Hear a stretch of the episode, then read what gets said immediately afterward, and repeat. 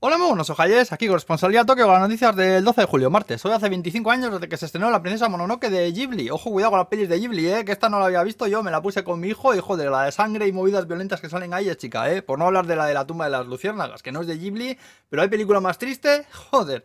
Ojo que en Japón pelis de dibujos animados no siempre significa risas y diversión, eh, ni mucho menos. Yo he visto cada cosa que escandalizaría al mismísimo Ferreras, no te digo más.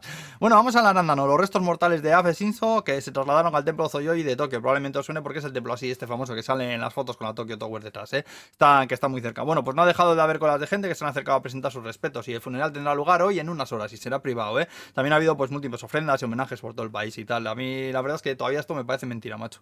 Luego ya confirman que estamos en la séptima ola del COVID. Este lunes tuvimos un 120% de incremento de casos con respecto a la semana anterior. Tokio yo saca a la cabeza, pero ya se ha adelantado el gobierno y dicen que no se va a imponer nuevas restricciones ni declarar esta emergencia ni nada. Esto digo yo pues que será así a partir de ahora siempre, ¿eh?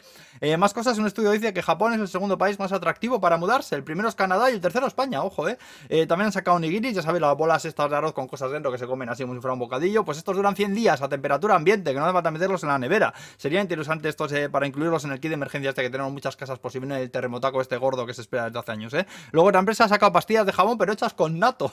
Buah, eso tiene que oler a delicia pura, ¿eh? nato es hoja fermentada que abres el recipiente en el que te viene y salen como unas babas ahí, todo pegajoso. Bueno, el caso es que está bueno, ¿eh? Pero no huele precisamente bien, ¿eh? eh bueno, más bien huele a sobaco de senador, joder. También saca un parasol que aquí las mozas lo usan muchísimo, ya sabes, que así están de blancurrias. Bueno, pues es el parasol este, te viene con un ventilador ahí arriba, donde la varilla es para que vaya fresquete por la calle. La batería, dura unas 3 horas, así que bueno, pues no está nada mal. Y para acabar con lo del señor de Gifu, que volvió a, currar, de currar de a su casa y se dio cuenta que en el tendedero de la ropa que tenía en el jardín había un huevo de lencería femenina ahí sacándose, que desde luego suya no era, ¿eh? Llamó a la policía y gracias a las cámaras de seguridad acabaron arrestando a un tarao que entró ahí a colgarla. Hay tantas en este caso que Twitter casi involuciona. Joder, era un pervertido que mancó la ropa, la lavó y la puso a secar ahí. Era de su mujer que no tenía sitio en su tendedero. Joder, yo necesito descifrar este enigma, macho. No podré dormir nunca más. Qué locura, joder. Y bueno, pues ya estaría aquí. Me despido. Pasad un buen martes. Hacedme ustedes ese favor, chatuelos morenos. Agur, pues.